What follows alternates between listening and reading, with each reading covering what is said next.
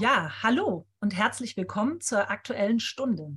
In diesem Format greifen wir in unregelmäßiger Regelmäßigkeit aktuelle Themen niedersächsischer Politik auf und laden uns dazu jeweils eine oder einen Gast zu einem digitalen Zweiergespräch ein. Mein Name ist Anne Bonfert. Ich arbeite als Geschäftsführerin für die Stiftung Leben und Umwelt. So heißt die Heinrich-Böll-Stiftung hier in Niedersachsen. In unserer ersten Folge fragen wir Niedersachsen, was geht? Denn am 9.10. hat Niedersachsen einen neuen Land Landtag gewählt und wir nutzen diese Gelegenheit und blicken vier Tage nach der Wahl auf das Geschehen. Was ist passiert? Wer hat wen gewählt? Was bedeutet das für die Regierungsbildung in Niedersachsen und für die politischen Entwicklungen in den nächsten Jahren? Unser heutiger Gast ist die Politologin Dr. Stefanie John, die Expertin für Wahlanalysen in der Heinrich-Böll-Stiftung. Hallo Stefanie. Wir sind gespannt, was du aus dem Wahlergebnis für Niedersachsen liest und was dir die Daten und Fakten über Niedersachsen verraten. Also, herzlich willkommen in meinem Wohnzimmer. Hallo Anne, herzlichen Dank für die Einladung ich jetzt mit dir zusammen im Wohnzimmer sitzen kann und ein bisschen über Politik mit dir plaudern kann. Genau. Sag mal, bevor wir einsteigen, ähm, Niedersachsen, was verbindest du mit diesem Land? Bist du da schon mal ja. durchgefahren oder auch schon mal ausgefahren? Tatsächlich sehr viel durchgefahren mit der Idee-Verbindung. Aber ich verbinde mit Niedersachsen tatsächlich ganz stark und da merkt man meine Affinität für Frage von Politik und politischen Prozesse große Persönlichkeiten, die lange die Politik der Bundesrepublik auch mitbestimmt haben. Also Gerhard Schröder, Christian Wulff, das ist so für mich irgendwie, das verbinde ich mit tatsächlich mit Niedersachsen. Ein Kind der, der Hannover Connection bist du also. Nein, aber beobachtet hat man die, in der Tat, genau. Okay. Und äh, wann warst du das letzte Mal in Niedersachsen? Tatsächlich im äh, letzten Sommer, als wir in der Corona-Pandemie ein bisschen durchatmen ko äh, konnten, und dann saß ich mit ehemaligen Kolleginnen zusammen in der Göttinger Altstadt und wir haben weiter uns darüber Gedanken gemacht, wie man Nachhaltigkeit in Forschungsprojekten mehr fördern kann. Aber das ist eine andere, das ist eine andere Frage und glaube ich nicht heute unser Thema.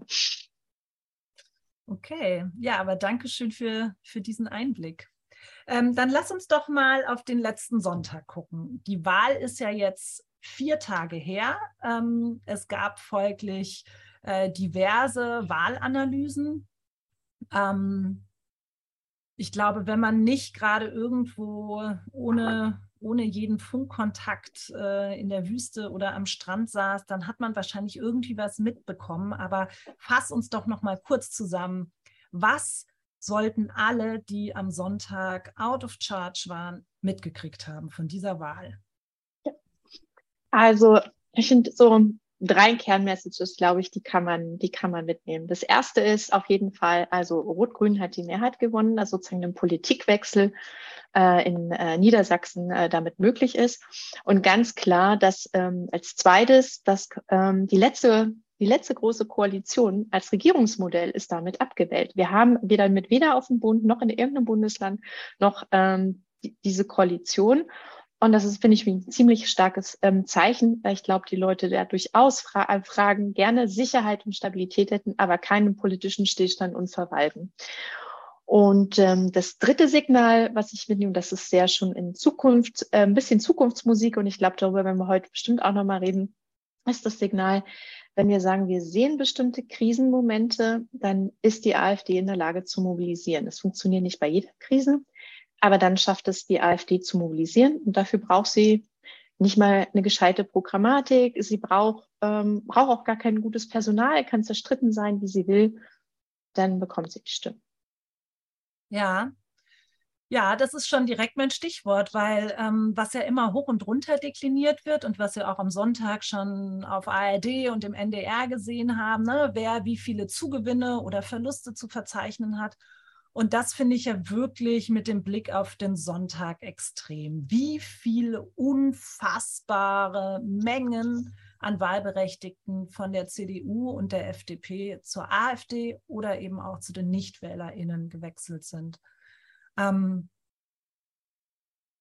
Und dass das dann noch damit einhergeht, dass die FDP nicht in den Landtag kommt. Das finde ich ist schon, das hat mich persönlich sehr überrascht. Ähm, was war denn aus deiner Perspektive besonders auffällig? Und was schließt du mhm. daraus?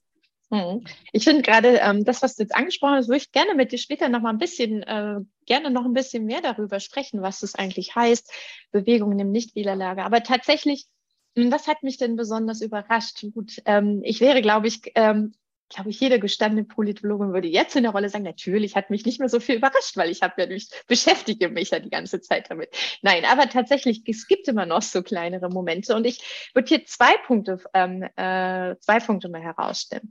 Das eine ist, was ähm, mich tatsächlich überrascht hat, ist, wie, und jetzt schaue ich mal auf die CDU, also dass CDU nicht gut abschneiden wird. Ich glaube, das war in der Tendenz ähm, ähm, erwartbar. Ähm, aber was mich sehr überrascht hat, wie stark sie eigentlich ihren klassischen Hochburgen verloren hat. Und das sozusagen für mich sozusagen perspektivisch auch steht, okay, wie, was erodiert dort eigentlich? Und das sind ja, sie hat ja ganz klassisch auch in sag, strukturkonservativen ländlichen Räumen ähm, verloren, um zu sagen, okay, wenn das so möglich ist, welche Dynamik ergibt sich denn da weiter? Und nochmal überlegt, okay, welche, womöglich gibt es dann auch Platz und Antworten von äh, progressiven Kräften? Also Fragezeichen. Also das war, das war ein Punkt. Und das andere ist tatsächlich, ähm, ist mir so die, ähm, das Abschneiden der Grünen. So, und, ähm, und zwar aus zwei Perspektiven, die ich da mal rausnehme. Tatsächlich ist es so, ähm, sagen die Begleitumstände waren ja jetzt auch nicht so sagen die einfachsten gerade für die Parteien, die in, in, auf der Bundesebene in, in der Ampelregierung sind. Also wir haben hier sehr stark ja die Verquickungen gehabt von bundespolitischen Entwicklungen und landespolitischen Entwicklungen. Was dann, glaube ich, auch nicht so äh, verwundern sollte, wenn man sagt, naja, es geht, die Leute schauen jetzt schon, okay, was heißt das eigentlich, die Konsequenzen, die Krisen für meine individuelle Situation? So, also dass sozusagen hier diese Fragen Wahlentscheiden und wahlentscheidende Probleme wurden keine Frage. Und gerade vor dem Hintergrund, dass wir immer wieder gesehen haben, dass äh, es dann häufig, wenn es so sagt, am Ende rauskommt, so wie die Amerikaner sagen, it's economy is stupid, dass dann vor allen Dingen ähm, Kräfte, wenn die sozusagen, denen man nicht unbedingt die Wirtschaftskompetenz zutraut, dass man sagt, okay, hier könnte man mehr verlieren. Und damit ist dann für mich eigentlich so, dass ich finde, die Grünen haben ziemlich gut abgeschnitten und das einfach auch ein Zeichen dafür ist, dass diese Frage von auch diese klimarelevante Frage für die Bürgerinnen und Bürger so noch im Raum stehen, dass sie dennoch sagen, ich gebe den Grünen eine Stimme. Und das ist etwas, was sozusagen ein Impuls ist, wo ich sagte, okay, da kann einfach mehr entstehen, weil die Fragen von, ja, ich mache mir Sorgen wegen des Klimas und bin ich dann bereit, auch anders zu wählen oder anders zu halten, in der Vergangenheit immer ein recht fragiles Gut gewesen sind. Und deswegen bin ich halt tatsächlich überrascht, dass unter den veränderten Bedingungen die Grünen so gut abgeschnitten haben und nicht sozusagen in Niedersachsen auch das historisch beste Ergebnis bekommen haben. Und auch hier tatsächlich auch noch, äh, gerade vor dem Hintergrund, auch die Dynamik, die sich da in einigen Wahlkreisen abgezeichnet haben. Also die Grünen es überall in allen Wahlkreisen geschafft haben, hinzuzuwinnen also zwischen zwei Prozentpunkten bis über 15 Prozentpunkte. Das ist halt, äh, finde ich, vor dem Hintergrund beachtlich. Und tatsächlich auch äh, 15 Prozentpunkte hinzuzugewinnen, das ist, finde ich schon, das ist, ähm, das ist schon, das ist schon äh, eine Leistung, gerade vor dem Hintergrund, wo ich sagte, okay, in welchem schwierigen Feld sich eben die Grünen ja immer noch in dem Bereich bewegen. Mhm. Ja, total spannend, weil gerade jetzt, was du sagst, ne, dieses äh, im Zweifelsfall ähm, lieber Wirtschaftskompetenz wählen, finde ich, ist ja jetzt bei diesem Wahlergebnis irgendwie mit einer CDU, die total schlecht abgeschnitten hat, und einer FDP, die aus dem Landtag geflogen ist, irgendwie so nicht eingetreten. Und gleichzeitig ähm, hat die SPD ja, oder ich weiß gar nicht, ob man sagen kann, die SPD oder ob das eher Stefan Weil war, der das geschafft hat, das so zu drehen zu so einem äh, zu diesem Landesfati-Wahlkampf. Ähm, mhm. Also das finde ich schon beeindruckend, weil die ganzen Vorhersagen, wir gucken ja gleich nochmal auf den Wahlkampf, aber äh, wie sich das verändert hat, mit welcher Dynamik von ja. Juli bis äh, Oktober. Ja, es ist in der Tat so, dass also hier ähm, auch gerade der SPD gelungen ist, durch ein klassisches CDU-Kompetenzfeld sehr wichtig zu werden, gerade wenn es so Fragen wie Wirtschaftsfragen geht. Und aber auch zu sehen ist, dass ähm, auch wenn wir sagen, okay, es nicht immer Rückenwind von der Bundesebene gegeben hat, also für die, äh, für SPD und auch ähm, die Grünen, aber die, die Wahrnehmung von äh, Verantwortung dazu übernehmen, auch Entscheidungen zu treffen, ähm, die äh, andere Ansätze ermöglichen als die Grünen, sozusagen als sozusagen vielleicht auch diese Sorge oder Angst von, äh, von, von einer rot-grünen äh, Dynamik und äh, ähm, zu erzeugen, dass das halt nicht verfangen, ähm, äh, nicht verfangen hat. So, also das, das sehe ich, ähm, das sehe ich total als eine Stärke und würde auch tatsächlich gerade, wenn es immer sagt, so ähm, die Frage des Landesvaters, also Stefan Waldes ja durchaus ähm, einspielen konnte. Aber hier würde ich tatsächlich ein bisschen davor warnen, dass man das so überbetont. Also natürlich wird das auch sehr stark gesagt, ja, also Amtsinhaberbonus, müssen wir sagen, das können auf der Landesebene schaffen, das alle amtierenden Ministerpräsidentinnen und Präsidenten einzuwerfen. Der Punkt ist so, diese Frage von Programmatik und Kompetenzzuschreibung, die funktioniert auch für die SPD. Also das, da lief viel rüber. Und wenn man sich mal ein bisschen anschaut, wie lief es denn bei vergangenen Landtagswahlen, war es tatsächlich so, dass ähm, äh, andere Ministerpräsidentinnen wesentlich mehr von dem Kandidatenbonus äh, profitiert haben, als es jetzt Stefan Weil gewesen ist. Ich mag erinnern zum Beispiel an Malu Dreyer während der Pandemie, Wahlkampf in Rheinland-Pfalz.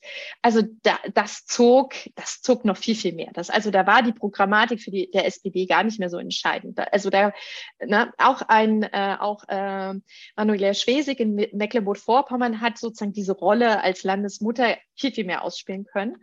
Und auch äh, bei der letzten Wahl in Schleswig-Holstein war ähm, Daniel Günther auch ein Zug mehr mit dem Charakter. Also sprich, das spricht auch dafür, weil, wenn wir jetzt mal sagen, was bringt das für Zukunft? Also ja, die SPD hat da viel einwerfen können und weil war wichtig, glaube ich schon. Und gleichzeitig heißt es aber auch, dass die SPD da schon mit ihrer Programmatik und Haltung Rückhalt hat, was natürlich perspektivisch für die Politik in Niedersachsen durchaus ein wichtiges Signal ist. Ja, spannend, auch für die, ne, der, der Vergleich zu den anderen Wahlkämpfen. Äh, vielleicht bin ich da auch ein bisschen dieser Plakatkampagne zum Opfer gefallen. Keine Zeit für Sprüche, der verantwortungsvolle Stefan Weil angeschnallt im Auto, harte Zeiten, das, ähm das, ist wahrscheinlich auch das, was du, weil du bist ja viel näher dran. Also ich sozusagen, ich schaue ja doch immer noch mehr aus der Vogelperspektive daraus. Also du siehst, äh, kannst es, äh, hast es natürlich äh, wesentlich mehr, äh, mehr miterlebt. Ne? So, und du hattest vorhin übrigens diesen äh, spannenden, diese Frage von Wählerbewegungen angeschaut, so ein bisschen, was ist denn da passiert? Und ähm, hat es auch so erwähnt, so, ja, es sind ja viele Leute so ins Nichtwählerlager ähm, abgewandert. Und das ist natürlich in der Tat, gerade für die alten oder die äh, ehemaligen Volksparteien, Parteien CDU und SPD ist es tatsächlich ein Problem. Also sie haben es dennoch nicht geschafft, äh, ihre Anhängerin zu mobilisieren, was natürlich ähm, äh, ich glaube, dann wirklich wichtig ist für beide Parteien auch Hausaufgaben zu machen, weil die Frage, ähm, wenn man es so ein bisschen raussieht, auch als, ne, wir sagen, wir sitzen ja auch hier als ähm, sozusagen Teil der politischen Bildungsarbeit. Also was heißt es denn für uns in der Demokratie, wenn Leute eben sagen, sie wählen nicht mehr, weil sie diese Alternativen weil sie Alternativen im Wahlangeboten für sich, ähm, für sich nicht finden, weil vielleicht auch Probleme irgendwann so komplex werden, dass sie sich gar nicht mehr bemächtigt fühlen, zu sagen, sie können ihre Stimme eben abgeben. Also ich finde, da ist, glaube ich, einiges drin, wo wir ähm, also wo nicht nur Parteien, finde ich, in Verantwortung sind, sondern ich glaube auch, wir in der Bildungsarbeit tatsächlich überlegen können, was ist da, was passiert da ähm, und, und was, was kann man eigentlich machen, sozusagen, um diese Frage von Demokratie als Beteiligungsplattform, also lebt ja nur, nur mal davon, ähm, stärken, ähm, stärken können. Und das ist meines Erachtens für, für beide Parteien das Hauptproblem. Und du hattest ja auch gesagt, die Abwanderung ähm, auch von der CDU zur AfD die ist tatsächlich da gewesen, aber die Daten, die uns da müssen wir ein bisschen vorsichtig sein in der Interpretation. Ja, also ähm, sozusagen der größere, sozusagen der größere Anteil äh, an Verlusten von ist für die CDU zur SPD gegangen und zu ins Nichtwählerlager. So und dann sozusagen der der Anteil, der zur AfD gewechselt ist, ist relevant, aber ich würde ihn an der Stelle mh, hm, nicht so stark ähm, überinterpretieren. Aber du hast recht, das sind Fragen, die sich die CDU durchaus ähm, stellen muss. Was heißt es denn wenn, wir, wenn wir Wählerinnen ähm, an die AfD ähm, verlieren. Mhm. Als Tipp hätte ich für die ähm, CDU, dass sie sagen, so macht vielleicht eine bessere Oppositionsarbeit, seid ihr irgendwie klarer, wenn ihr verliert, weil es ja auch, also wir immer noch sehen, dass die immer noch, und ich meine es wirklich mit immer noch, weil wir mittlerweile das Antlitz der AfD ja durchaus verstehen können, Leute, dass eben tatsächlich Wählerinnen und Wähler das als Prozesszeichen nutzen, in zur AfD zu gehen. Ja, das finde ich tatsächlich richtig, richtig hart. Aber äh, bevor wir jetzt inhaltlich weitermachen, du hast gerade gesagt, wenn wir uns die Daten angucken, kannst du mir mal erklären, was sind das eigentlich für Daten? Genau, was, was, genau schaue, ich, was schaue ich mir genau an? Genau, was schaue ich mir denn immer genau an? Also das eine ist, dass wir ähm, in unserem sehr kleinen Team wir die Möglichkeit haben, uns ähm, die genauer die Umfragedaten äh, die nach den Wahlen anzuschauen. Ähm, also ähnliches, wie wir in den Sonntag sozusagen nach den Wahlen zum Beispiel in ARD oder ZDF präsentiert bekommen. Da schauen wir ein bisschen genauer rein. Das andere ist, was wir ähm, nutzen, wir schauen uns ähm, tatsächlich im Vorfeld sehr viel an, wie ist eigentlich die Verteilung äh, in einzelnen Wahlkreisen, wer wo ist welche Stimme. Wir ne schauen uns da auch sozusagen vergangene äh, äh, Zahlen mit an, also nutzen wirklich ähm, hier dann haben große Arbeit mit großen Excel-Files, wie sah es beim letzten Mal aus, wie sieht es heute aus, schauen uns auch über die Zeit dann äh, Trends damit an.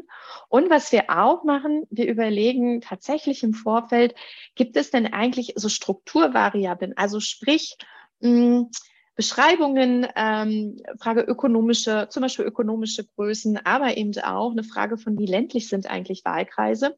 Diese Sachen schauen wir uns an und äh, versuchen dann eben zu sehen, sehen wir da Zusammenhänge, können wir da Muster entscheiden.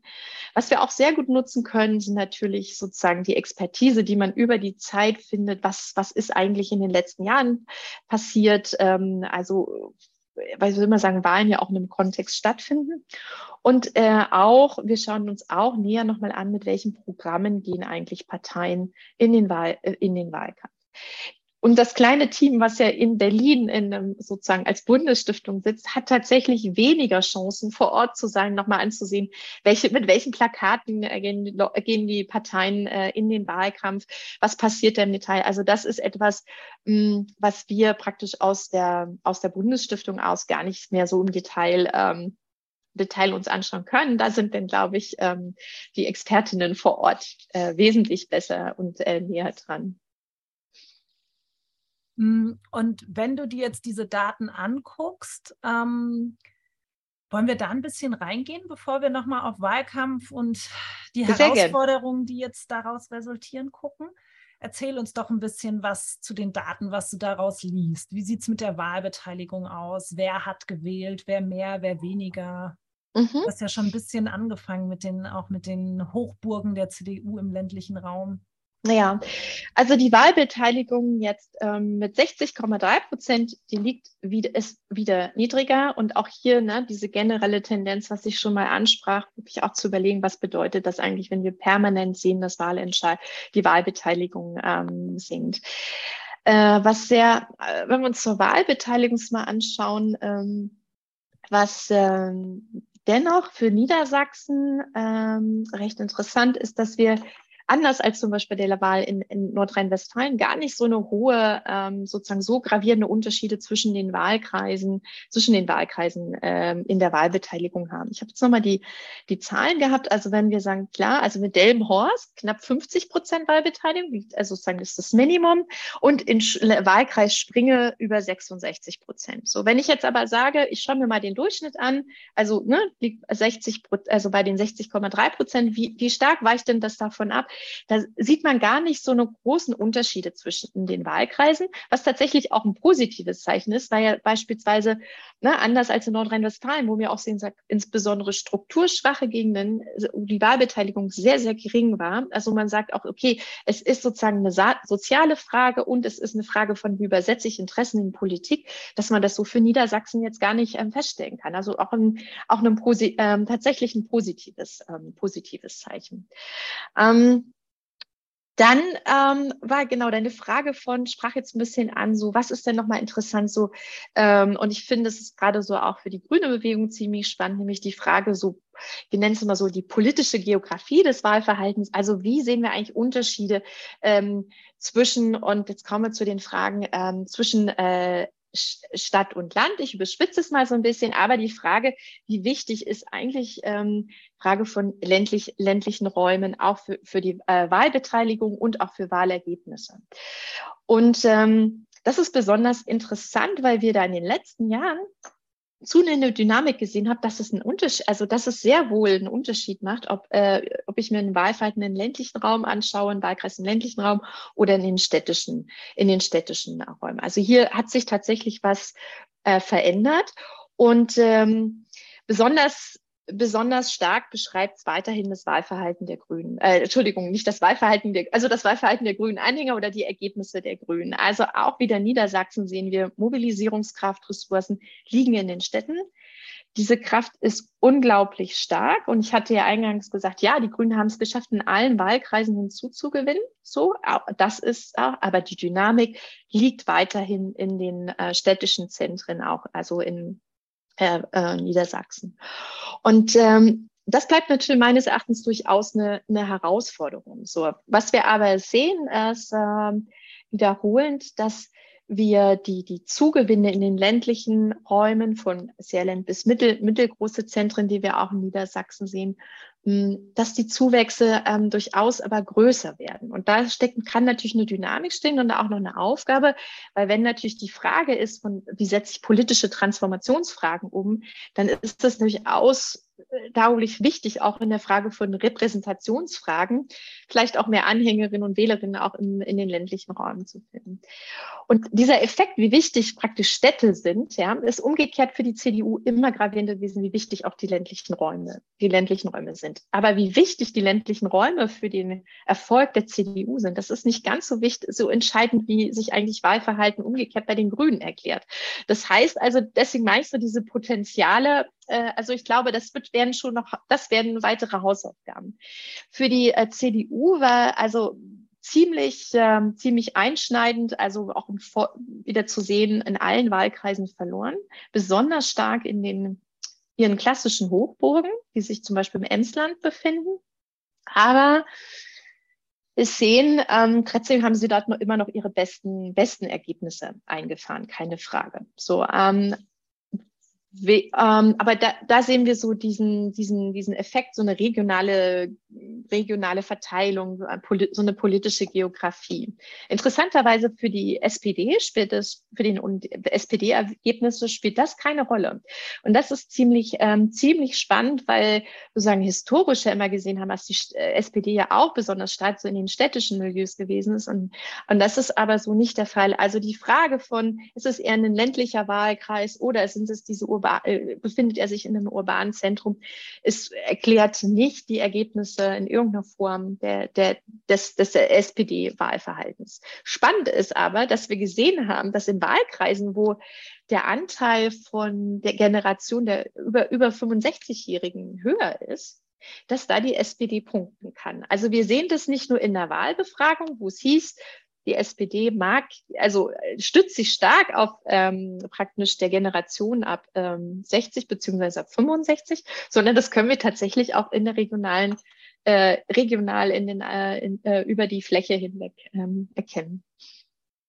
Na, das ist interessant. Auch, dass es ähm, dann in dem Fall so deutlich für die SPD ausgegangen ist. Ich erinnere mich noch an die Bundestagswahl, da war ja auch diese Generationenfrage, wer wählt äh, ziemlich deutlich in der, wie sich das ähm, auseinander dividiert hat. Ja, und diese, genau, und diese Generationenfrage ist, wir sehen, ähm, also die praktisch die Generation, also sozusagen die ältere Generation, Altersgruppe, die wir in, in Wahlanalysen erfassen, da sehen wir, okay, da bleiben die Volksparteien, SPD und CDU, die, das sind sozusagen, das ist der Kern da, so. Und das wundert eigentlich auch nicht, weil wir sagen, okay, je älter wir werden, ist auch so, wir hat, es bleibt, wird, in, wird konservativer im Sinne von, na, ich will eigentlich auch das, was ich immer gewählt habe. So, also das, das trägt sich halt so, das zieht sich halt so, äh, zieht sich halt so durch. Also sprich, in der Generation auch Wechselwähler zu schaffen, ist, ist nicht so, ist nicht so einfach. Also das ist für Parteien, die da reingehen müssen, sei es die Grünen,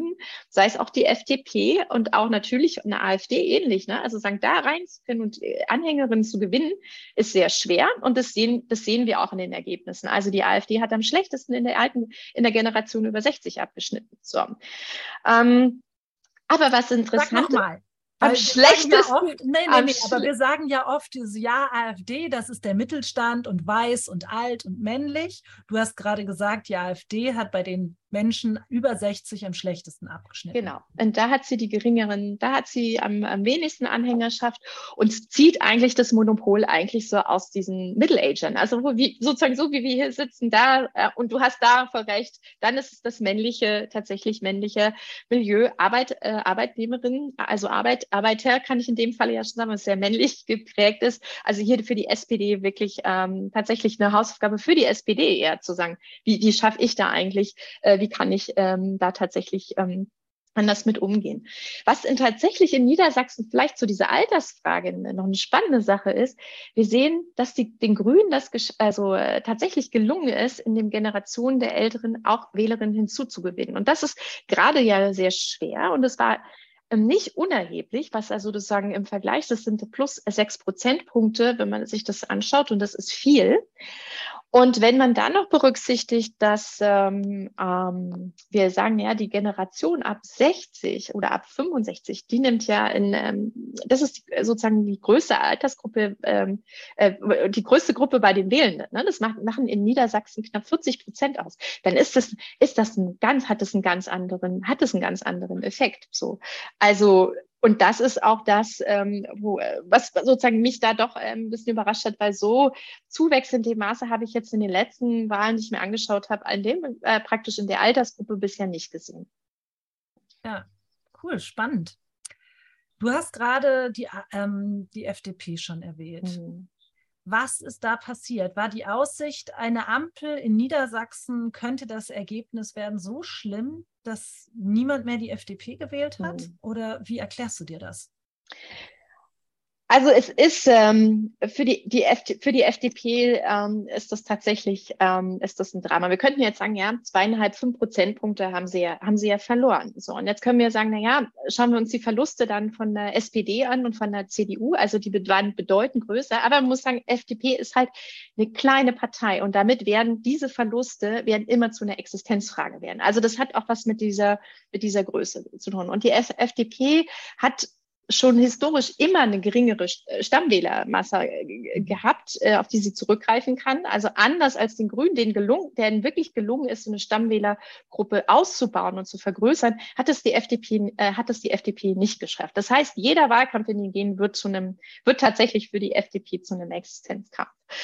Und ähm, ich glaube, dass die FDP selbst tatsächlich in einem Dilemma steckt, was auch mit dieser Art ihres Liberalismus, ihres Liberalismusverständnisses zu tun hat. Das eine ist diese sehr harte Linie, die sozusagen ja auch, wir sehen, mit Christian Lindner sehr deutlich äh, verkörpert wird.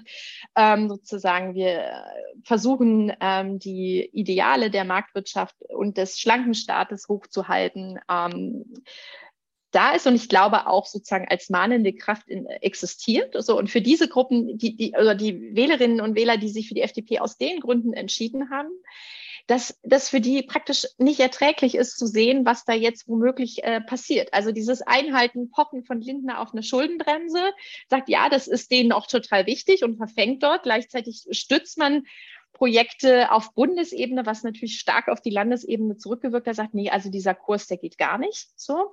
Man darf auch nicht vergessen, die FDP ähm, war auch eine der wenigen Parteien, abgesehen von der AfD, die eine sehr differenzierte äh, Einschätzung zur Corona-Politik hatte. Und diese kritische Haltung, auch diese Person konnte sie gut auffangen und hat jetzt aber, wir erinnern uns daran, mit Lauterbach und äh, Lauterbach von der SPD und Marco Buschmann von der FDP, wie man jetzt gemeinsam neue Maßnahmen äh, auf der Bundesebene verabschiedet hat, was sozusagen zurückwirkt auf die Landesebene und womöglich auch gesagt hat, okay, da der Kurs, das gefällt mir nicht. So, und das andere ist, dass die FDP aber auch von der Klientel profitiert, durchaus diese staatsmännische Verantwortung herausstellt und durchaus dem anhängt und auch sagt, okay, was ihr jetzt aber macht mit den Einhalten von Ordo, äh, von unseren Prinzipien wie Schuldenbremse. Das wird jetzt ein bisschen krass, weil ihr überseht die Verantwortung, die es jetzt aber eigentlich auch in dieser Krisensituation hat. Oder ich bin ja auch in dieser Krise als kleiner Unternehmer betroffen. Jetzt könnt ihr euch doch nicht hinstellen, dass ihr keine Rettungspakete, keine neuen Rettungspakete etc. auflassen und ihr haltet an dieser Schuldenbremse weg. Und diese Kräfte, auch die ein Teil auch dieser Position von Liberalismus des, und des politischen Liberalismus, das sind ja zwei verschiedene Strömungen und der, die sind immer noch im Kern dieser FDP. Und ich glaube, dass die, der Landesverband äh, der FDP genau das jetzt aushalten, aushalten musste und damit auch praktisch hier so diese Bundespolitik so reinspielte, dass es diese, diese Schwierigkeit ist. Und ich äh, meine auch, dass es für die FDP jetzt die schwierigste Rolle, äh, die schwierigste Rolle einfach wird, wie, wie sie jetzt weiter im Parteienwettbewerb sowohl auf der Landesebene als auch Bundesebene agieren. Mhm. Das glaube ich auch. Und gleichzeitig ist die Aussicht, dass die Oppositionspartei jetzt neben der CDU die AfD sein soll und damit alle, die Protest signalisieren wollen, bei der AfD landen müssen, die finde ich wirklich richtig schlimm.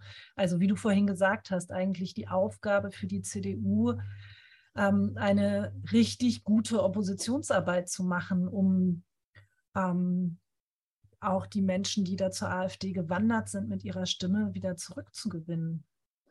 Ja, also das ist ähm, so, dass, ähm, und hier spielt, glaube ich, schon stark mit rein, dass wir durchaus auch eine Unzufriedenheit durchaus in der Umsetzung unserer äh, politischer Prozesse, auch mit Partizipationsmöglichkeiten in der Demokratie durchaus ähm, existieren und da sind. Also das äh, halt auch unabhängig von den Wahlen jetzt in Niedersachsen. Und das aber für eine bestimmte Gruppe von ähm, Bürgerinnen und Bürgern die Übersetzung dann ist, okay, dann bleibt mir quasi, bleibt mir nur noch die Übersetzung, ähm, Nichtwahl, gegebenenfalls Nichtwahl, oder aber ich wähle die AfD. Und das Interessante ist, dass das ja funktioniert. Also wenn ich mich entscheide, aus Protest zu wählen, so, ähm, dass ich sage, okay, das Hinschauen äh, anderer Parteien passiert, wenn die AfD gewählt wird. Also mag es früher die, mag es früher die Linke gewesen sein, die Linke sozusagen in dem Sinne als Protestwahl oder als Protestbecken funktioniert, funktioniert gar nicht mehr so, so. Aber für die AfD ähm, sozusagen, wenn ich, wenn ich sozusagen äh, anderen Parteien einen Denkzettel quasi verpassen will, und das ist durchaus ein Motiv, dann ähm, scheint die AfD, die, also scheint zu sein, okay, wenn ich AfD wähle, dann passieren diese, äh, sieht man diese Signale. Dennoch würde ich davor, müssen wir trotzdem wahnsinnig aufpassen, äh, weil allein der Wolf ist ja aus dem Schafspelz raus. Also man weiß ja mittlerweile, was für eine Partei man wählt. So, und das dann zu sagen, diese Übersetzung als Protest sozusagen wirklich eine Warnfunktion bleibt, weil deutlich ist, wo dieser Protest angesiedelt ist und was dafür auch politische Anschauungen dahinter stehen.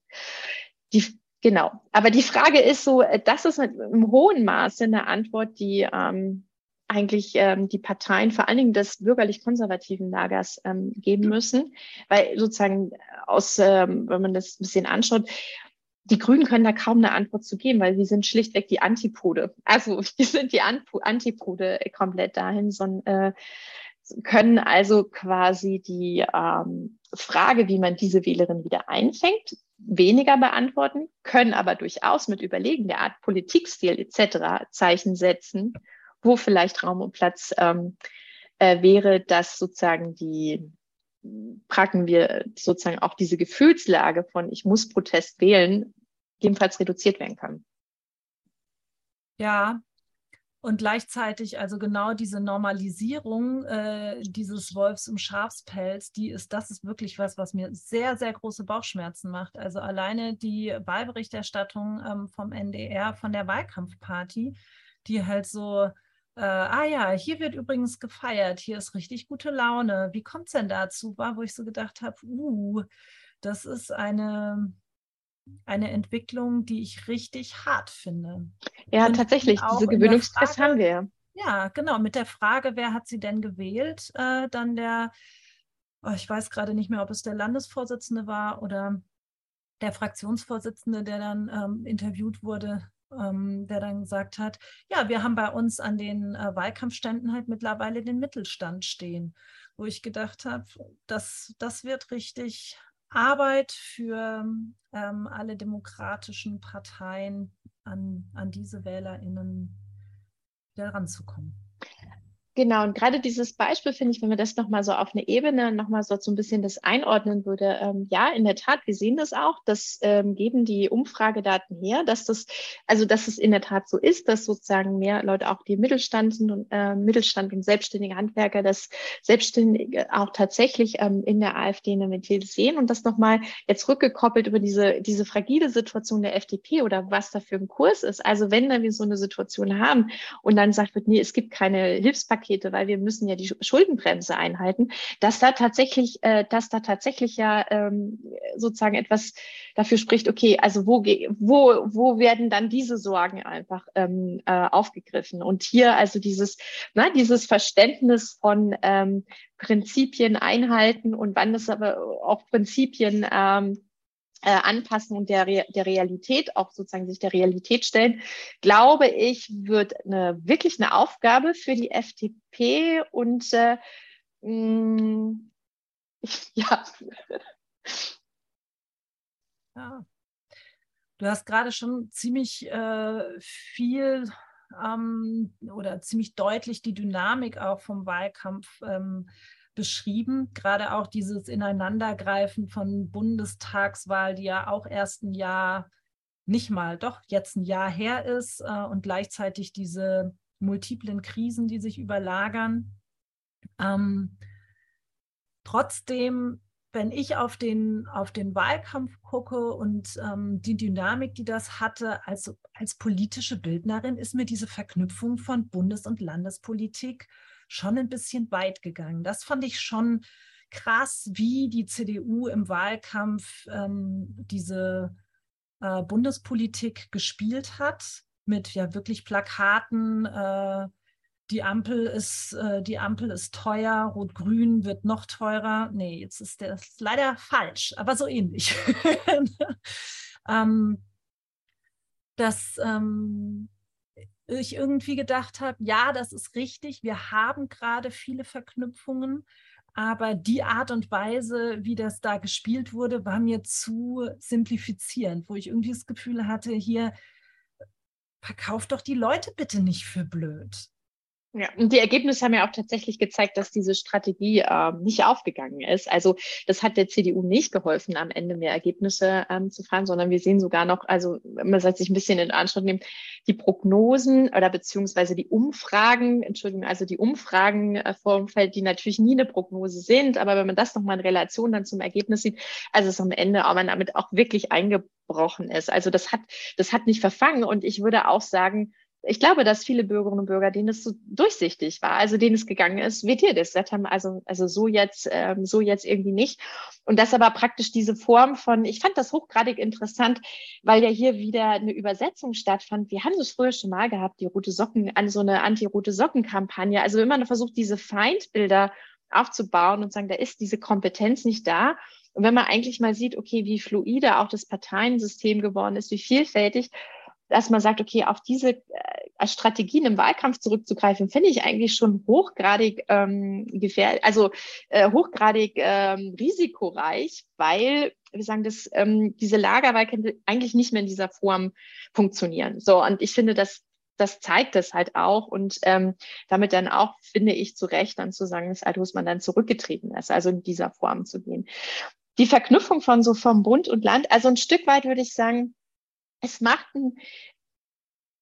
für die für die Wählerinnen und Wähler glaube ich, dass das entscheidend gewesen ist, diese Probleme, also Preisentwicklung, ja, Inflation, äh, die Frage von Energieversorgung, dass das für die praktisch für Wählerinnen und Wähler entscheidende Probleme sind und das auch entscheidend ist für die Wahl, halte ich für absolut plausibel. Und in dem Moment ist es auch so, in diesen Wahlentscheidungen auch die Frage von, ist mir in jedem Moment eigentlich immer klar, wo Entscheidungen getroffen werden? Also, also bei vielen Kompetenzen ist das natürlich schon, also bei Preisentwicklung können wir noch sagen, ja, ist okay, das ist nachvollziehbar auch Energiepolitik, aber auch Energiepolitik und Absicherung kann ich sowohl auf der Landesebene als auch Bundesebene miteinander verknüpfen. Also diese Kompetenzteilung, Verteilung im deutschen Föderalismus macht es auch nicht immer übersichtlicher.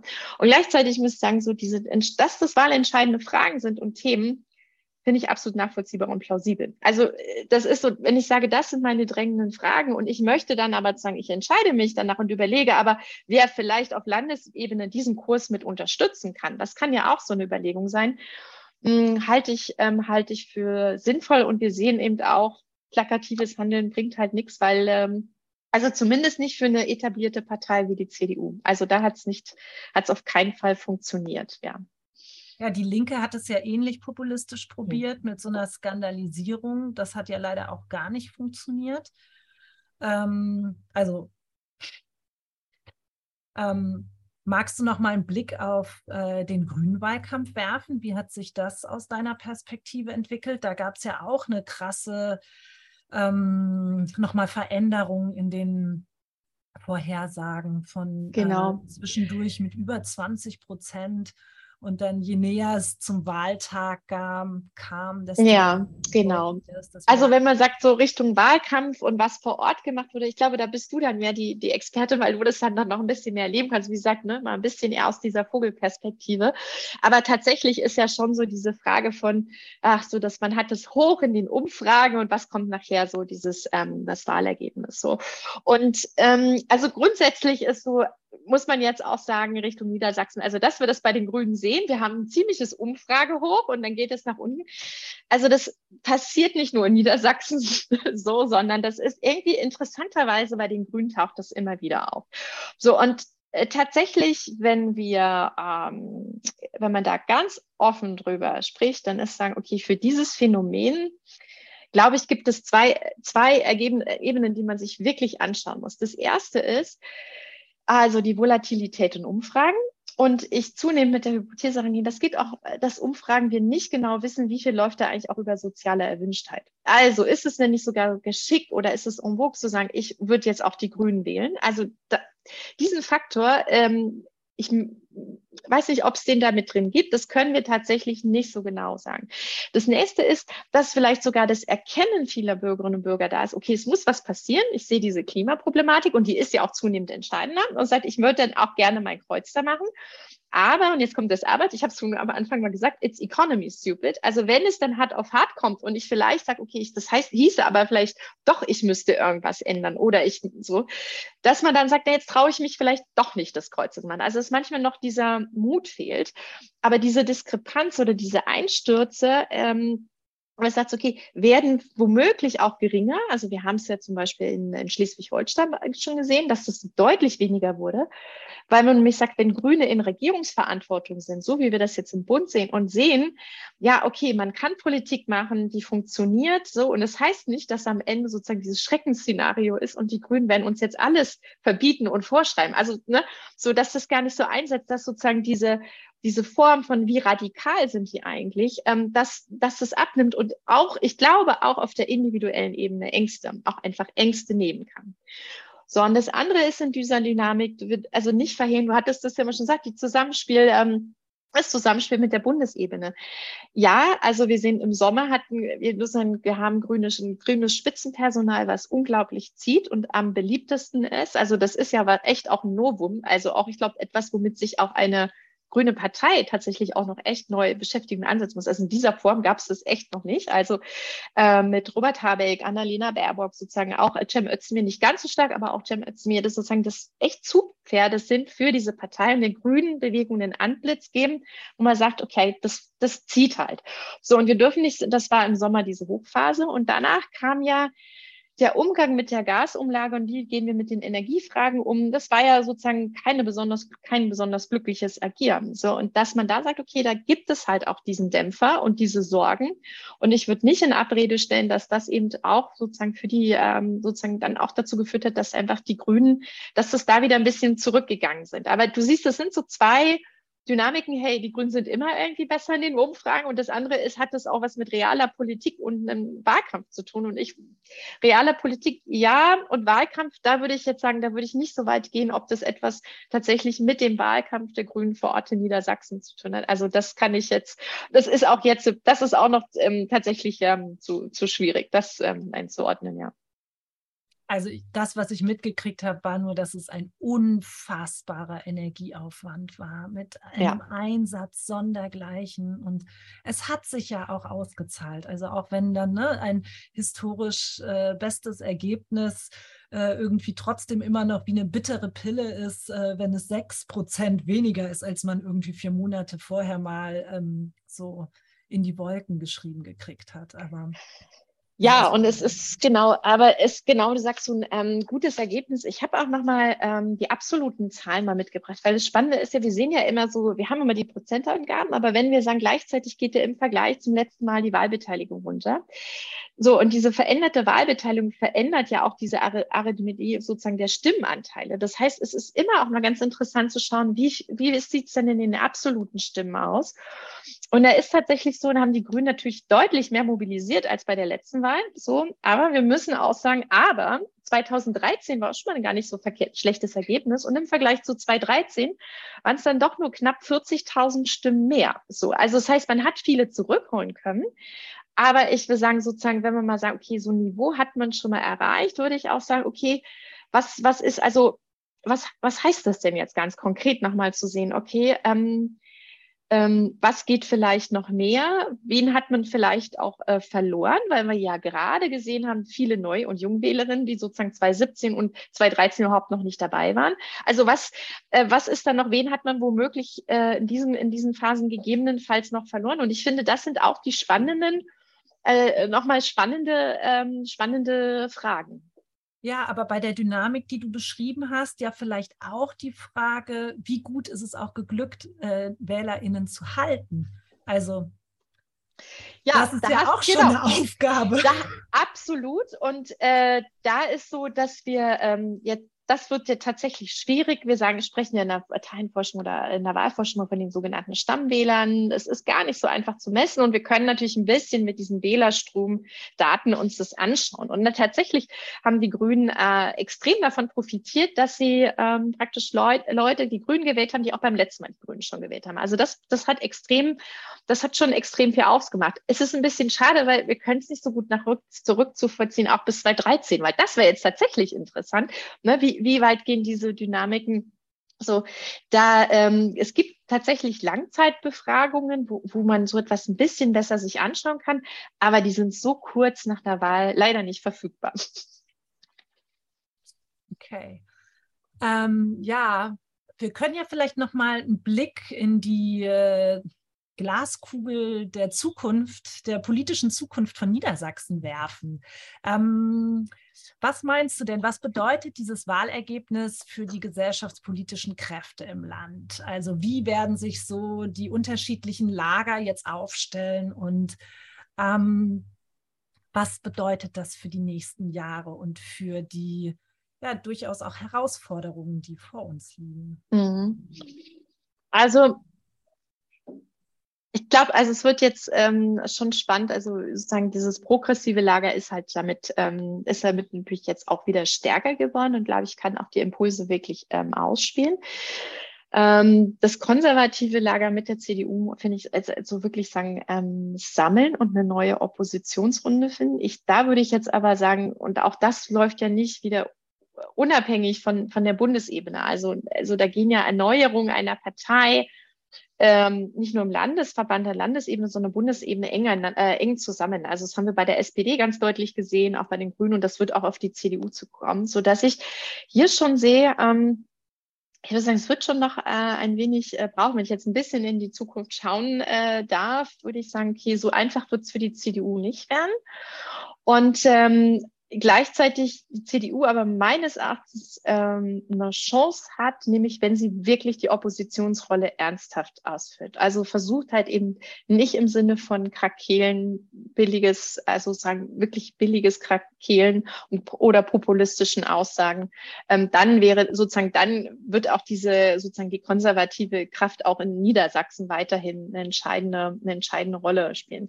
So, die Liberalen haben wir schon öfter mehr als einmal tot gesagt ähm, also das ist irgendwie so diese, diese Geschichte. Also ich ähm, äh, werden sich wieder sammeln und es bleibt, es wird ja diese, diese Konjunktur, die Konjunktur, ähm, die Konjunktur der, der Erfolge der FDP wird auf jeden Fall bleiben. Und für die, ich glaube, dass es für Niedersachsen einen Aufwind geben wird. Also gerade wenn du sagst, so progressive Kräfte. Und gleichzeitig aber finde ich damit auch nochmal diese Herausforderung und gerade auch für, würde ich jetzt auch sagen, für die Grüne und die Grüne Bewegung, wo, wo sind diese progressiven Kräfte? Wo sind sie vor Ort? So, und das meine ich jetzt nochmal zurückgekoppelt an diese urbanen Zentren. Also wie wichtig das dann ist, auch ähm, sende ich aus diesen urbanen Zentren raus oder bin ich eigentlich auch vor Ort und versuche da ähm, die Kraft und die Potenzial, also die Kraft eben dort auch ähm, ja zu nutzen und damit auch die Basis einfach zu stärken. Ja, wir haben ja tatsächlich als Flächenland so ein paar richtig große Transformationsbrocken auch vor uns liegen, die den, ähm, den ländlichen Raum richtig betreffen. Das wird eine große Aufgabe für progressive Absolut. Kräfte. Ja. ja. Genau. Und das ist jetzt, man bin ich gespannt, was da jetzt ähm, sozusagen der Koalitionsvertrag und damit auch die politische Handlungsagenda in dem Fall äh, bringen wird. Aber mit dem, mit diesem programmatischen Transformation der Ökonomie, äh, Fragen äh, von Nachhaltigkeit, also nach, in eine nachhaltige Transformation zu bringen, ich meine, das sind die Themen, mit dem äh, äh, SPD und Grüne in den Wahlkampf gezogen sind. Und ähm, das, das ist dann auch das, was meines Erachtens, ähm, ja, also die Erwartung schon da ist, dass das auch geliefert wird.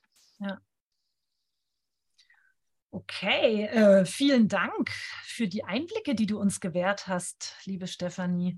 Vielleicht zum Schluss noch mal die Frage: Was wünschst du dir denn für Niedersachsen?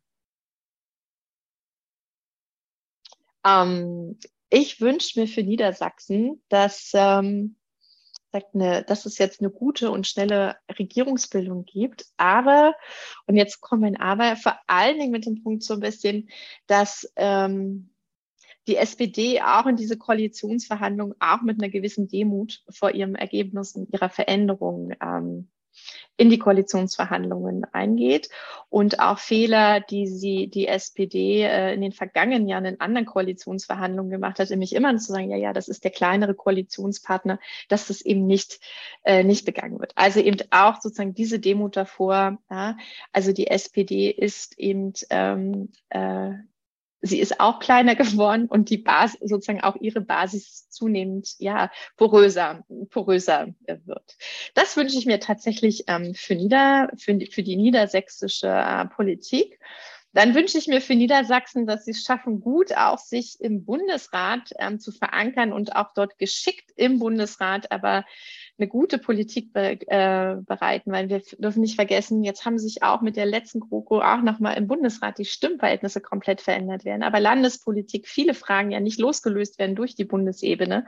Also um wieder auf das Thema von Föderalismus ähm, zu sprechen, sprechen zu kommen. Und dass das aber auch wirklich auch nochmal bedeutet, ähm, wie kann man eigentlich da mit neuen Gedanken auch die Frage von Politikfindung, Kompromissfindung ähm, hinbekommen, äh, auch über den, äh, über dem Bundesrat gespielt. Mhm.